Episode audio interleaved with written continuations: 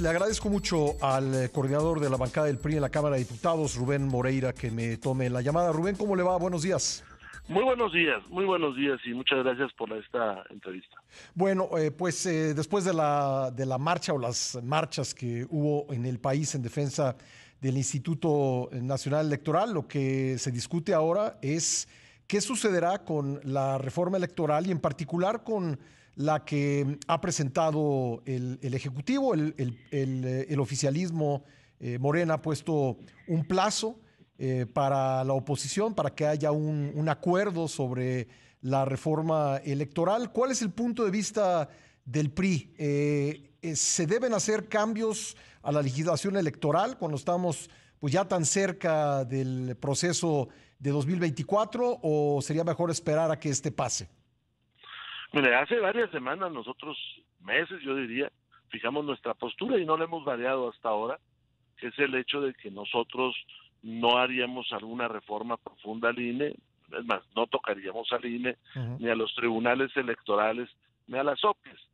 Eh, déjeme le digo también con sinceridad, eso no quiere decir que sean perfectas. Hay muchas cosas ahí que están. Pero nosotros tomamos esa postura.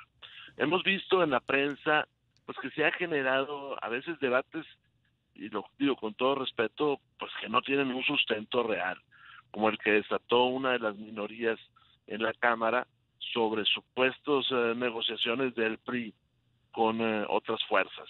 Eso no tiene sustento en la realidad.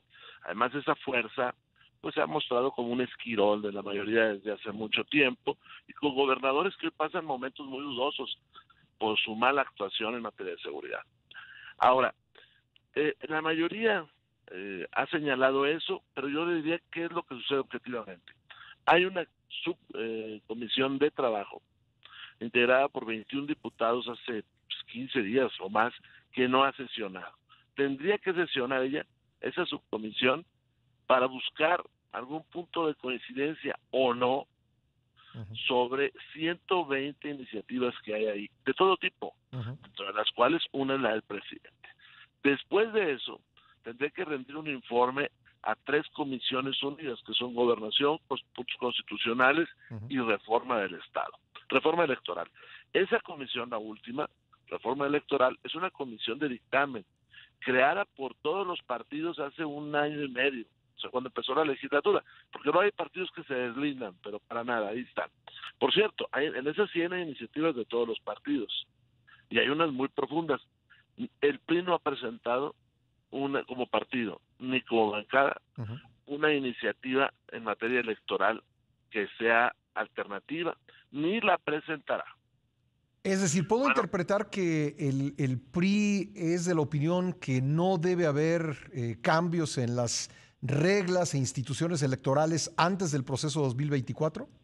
El PRI lo ha dicho en varias eh, este, conferencias que nosotros en reforma podemos transitar. Pero también hay que hacer una aclaración, y ese pero no viene de los partidos. Los tribunales jurisdiccionales, las autoridades jurisdiccionales han señalado puntos que se tienen que arreglar. Le pongo rápidamente dos. Sí. Uno, todas las acciones afirmativas. Dos, todos los temas de reelección. Entonces, eh, ahí están esos puntos. Ahora, hay reformas de carácter estrictamente jurídico que no tienen relación con eh, la autonomía del INE, ni con, es más, ni siquiera con la vida de los partidos. Le pongo un ejemplo. Eh, la parte esta de hasta qué momento un tribunal puede variar las reglas de la elección. Eh, por ejemplo, dos días antes del registro de candidatos, hace uno, un año y medio, se, se, se modificaron reglas como las acciones afirmativas para bien, sí, pero los partidos no tuvieron tiempo para procesarlas correctamente. Entonces, pues fue un, tema ahí medio difícil. Pero esas son, de esa, de esa altura, son las que hoy hay una imposición por parte de los tribunales. ¿Nos podemos ir sin ellas? Pues sí, hay muchas cosas que están en, ahí en la cartera, tanto del Senado como de la Cámara de Diputados, que han resuelto los tribunales, la Corte que no, no, no tiene una modificación legal. Entonces, fuera de, aquellas cosas que han pedido los tribunales que se cambien la legislación y fuera de algunas precisiones sobre los tiempos cuando los tribunales pueden hacer interpretaciones de la legislación, el PRI no pensaría o, no, no, buscaría hacer otro tipo de cambios?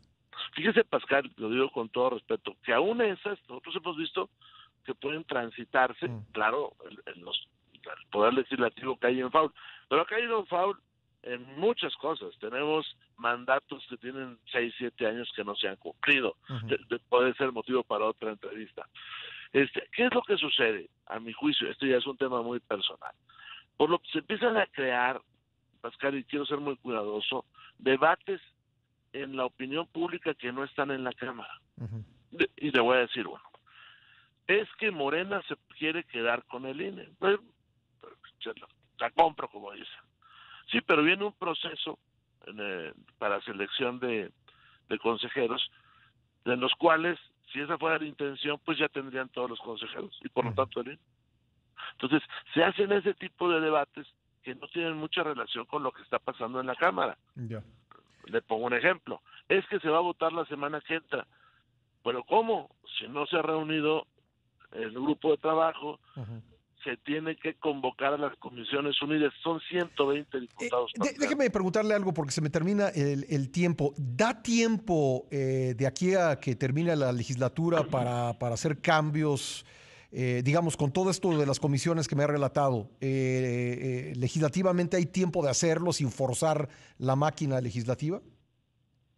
Forzando la máquina se da tiempo, pero incluso esa forzada da por allá por diciembre.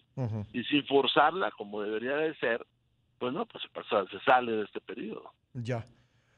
Bueno, porque lo, digo por la relevancia eh, de, discutir estas cosas cuando la gente estará distraída por el Mundial de Fútbol y por las fiestas de fin de año. Pues mire, yo también le quiero decir que hubo dos foros, uno organizado por Va por México y otro por la Junta de Coordinación Política cuando lo presidía su servidor, donde se analizó muchísimo. Y bueno, pues elementos como el Mundial, pues son muy interesantes, aunque los resultados de México nunca sean los que uno quisiera. Sí. Si lo andamos viendo eh, juegos de países que no tenemos ni una relación ni siquiera geográfica. Pues sí. Bueno, pues eh, vamos a estar pendientes, eh, Rubén, y le agradezco mucho estos minutos para el programa.